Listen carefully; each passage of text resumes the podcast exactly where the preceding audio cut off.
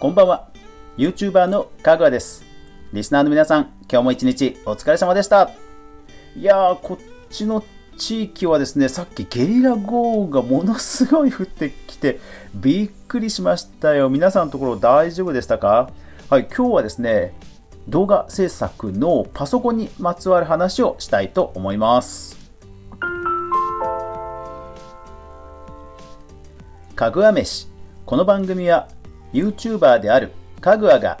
YouTube 周りの話題やニュース、動画制作の裏話をゆるりとお話しするラジオ番組です。全29アプリとツイキャス公開収録でお届けしています。ぜひお好みのアプリで購読フォロー、登録、クリップ、いいねよろしくお願いします。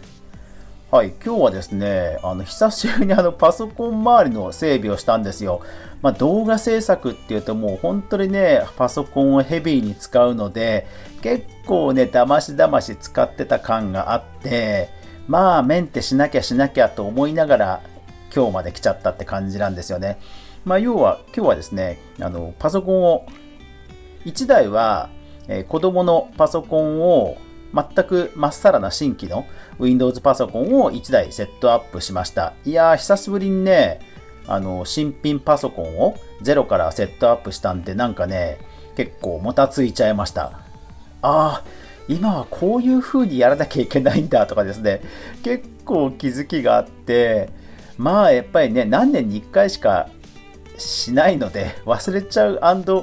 えー、キャッチアップついていけてないっていうのもあって、うん、まあまあ結構新鮮な感じでしたね。まあでも、ネットで調べるとそれなりに情報が出てくるので、まあいい時代にはなったなと思いつつ、逆にね、僕自身もそういう何かトラブルシューティングができたら、ちゃんとね、ブログとかに書いて、少しでもね、世の中の役に立立てればなっていう思いもやっぱり強くなりました。そうなんですよね。今の Windows 10って、アップデートするときに、あ、新規でパソコン買ってほら、開けたら、すぐにまず最初にアップデート、最新にしなきゃいけないじゃない、いけないんですよね。で、えー、その時にネットワークにつなぐことが必須なんですけど、ただマイクロソフトのアカウントをいちいち作るのが面倒なので、えー、ローカルアカウントっていうやり方でやったんですよね。要はローカル、自分の中でしか使わないっていうやり方。そうすると逆にアップデートが、あの、すぐにはできなくなっちゃうっていう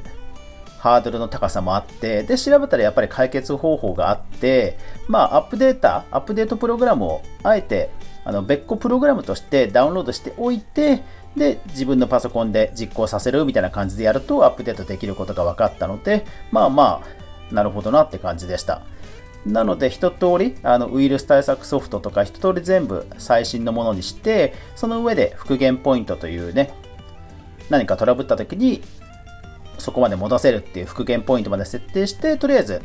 えー、子供のパソコンはそれで一旦終了。あとは自分のね、お絵かきソフトとか自分で入れなさいって感じで置いておきました。で、あとはな、あれなんですよ、動画制作のね、私のパソコン。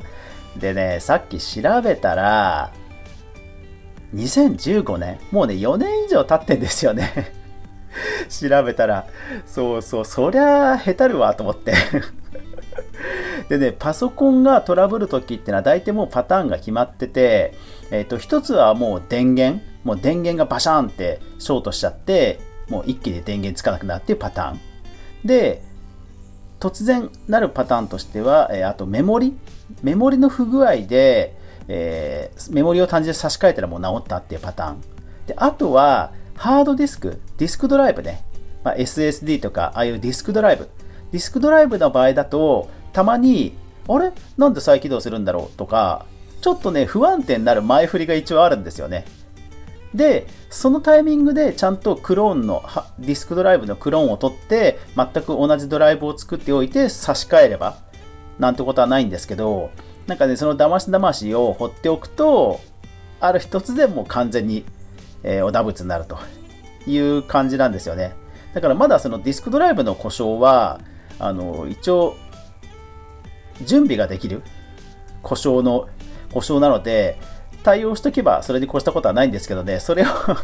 怠ってたんで結構今日バタバタしちゃいました。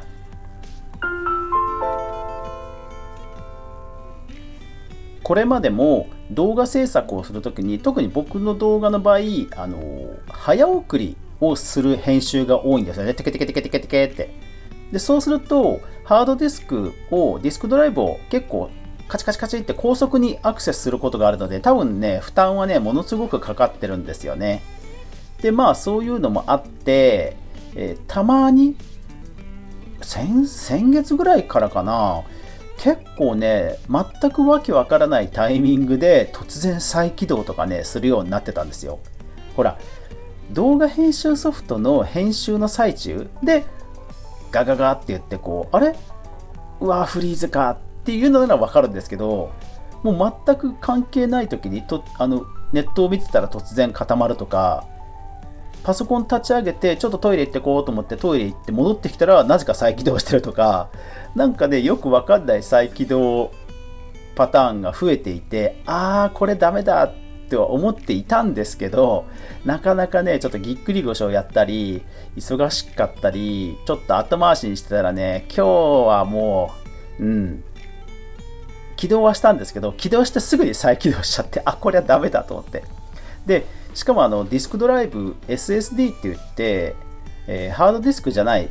あのディスク部分がないタイプの要はメモリに書き込むタイプのディスクドライブだとお釈迦になっちゃうともう完全に復活できないんですよね。円盤タイプのああいうドライブ型のやつだったらなんとか復活できることもあるんですけどメモリータイプのやつはね完全復活はもうまず無理なのでさすがにこれまずいなと思って今日ディスクチェックまず修復ツールっていう Windows の標準の修復ツールをやったり再、えー、アップデートしたりとかまあ自分のパソコンでちょこちょこやってました。まあとはいえね普段そうやってハードディスクディスクドライブを酷使しつつでえー、動画編集をゴリゴリやりつつ で、気がついたらもう4年以上ですよ。まあ、4年ぐらいかな。うん。そりゃへたりますよね。てか、せめてまあディスクドライブぐらい3年に1回変えなきゃダメだろっていう感じですよね。そうねえマウスとかキーボードとか、なんか手に触れるものとか効率に関わるものっていうのは、結構ね、目についたり、作業効率に関わるのでお金かけるんですけど、なんかね、そのメンテナンスに関してはね、どうも億劫になっちゃっていかんですね。そう。で、結局その、ディスク修復ツールをやってる間はパソコン操作できないので、その待ち時間の間、子供のパソコンのね、セットアップしたりとか、溜まってた仕事をやったりとかっていう風にしてやっていたんですけども、まあちょっとそろそろまずいなっていう感じで。ただねやっぱり調べると最新の CPU とかでもそんなに差がないのでやっぱりちょっと今回は、えー、パソコンまるっと置き換えではなくてディスクドライブ。ディスクドライブをちょっと容量のいいやつにして、えー、リプレイスしようかなっていうふうにちょっと検討してます。ただねやっぱりそろそろデータもろもろねクラウドにしなきゃ、ま、もうダメだなとちょっと思い始めてきました。あのディスクのハードディスク、ね、動画のデータいっぱい残っちゃってるんですけど、それをまるっと複製する、コピーするだけでも、容量が多いとね、結構ね、何時間もかかるんですよね。前もどんだけかかったっけな一回ハードディスクが壊れて、さすがに子供の思い出の動画が結構あったので、修復ツールでゴリゴリ復活させたら3日間ぐらいかかったのかなそれは。いやそれはねさすがに やるやらないわけにはいかないので頑張りましたけどそれはねなんとそう何日かぐらいかかったんですよ。そうだからねパソコンの性能が上がってもやっぱりドライブとか、ね、データ転送の速度自体はやっぱり限界があるので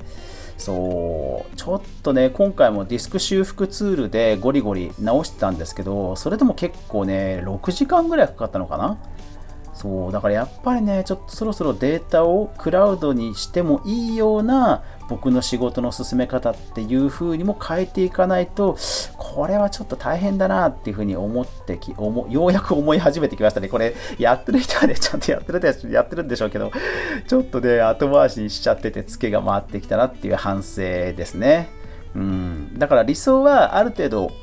あの、使わないデータはクラウドにボーンと置いておいてでえー、2年ごとぐらい、2年ごとぐらいにやっぱりドライブはちゃんと新しいものクローンを作ってリプレイスして、で、やっぱり5年か6年したらパソコンも新調するっていうサイクルをちゃんとね日々の仕事のルーティンの中に入れなきゃなっていうところはちょっと反省しましたね。うーん、そうそうそう。ね。で、あと年に1回はね、ちゃんとパソコン引っ張り出してきて、線を全部引っこ抜いて、で、エアブエアブローかなんかで、ホコリもちゃんとプシュプシュして、ね、そうしないと熱暴走とかの原因にもなりますしね、そういうのもやんなきゃなと思いつつ、そう、今日はね、反省しながら パソコンの整備、メンテナンスをしてたということです。はい。まあだからね、あの午前中はそう天気が良かったんで、その埃をね、外に向けてブシブシやったりとかもできたんで良かったです。これがね、雨降ってたらまたね、伸ばし伸ばしになっちゃってたから、まあそういう意味ではね、午前中晴れてたんで良かったなと思います。そう、みんなはパソコン周りとかどうです？ノートパソコンとかなんかね、なかなか分解しづらいかもしれませんけど、ね、メンテナンス大変ですよね いかんな はい。というわけで皆さんも、えー、まあスマホもね、定期的に多分買い替える人多いと思うんですけど、パソコンも、えー、特に仕事で使うわけですからね、ちゃんとそういう定期的、だからリースとかでもいいのかな定期的にちゃんと掃除をしたり、メンテナンスをするルーティンを作りましょうねというお話でした。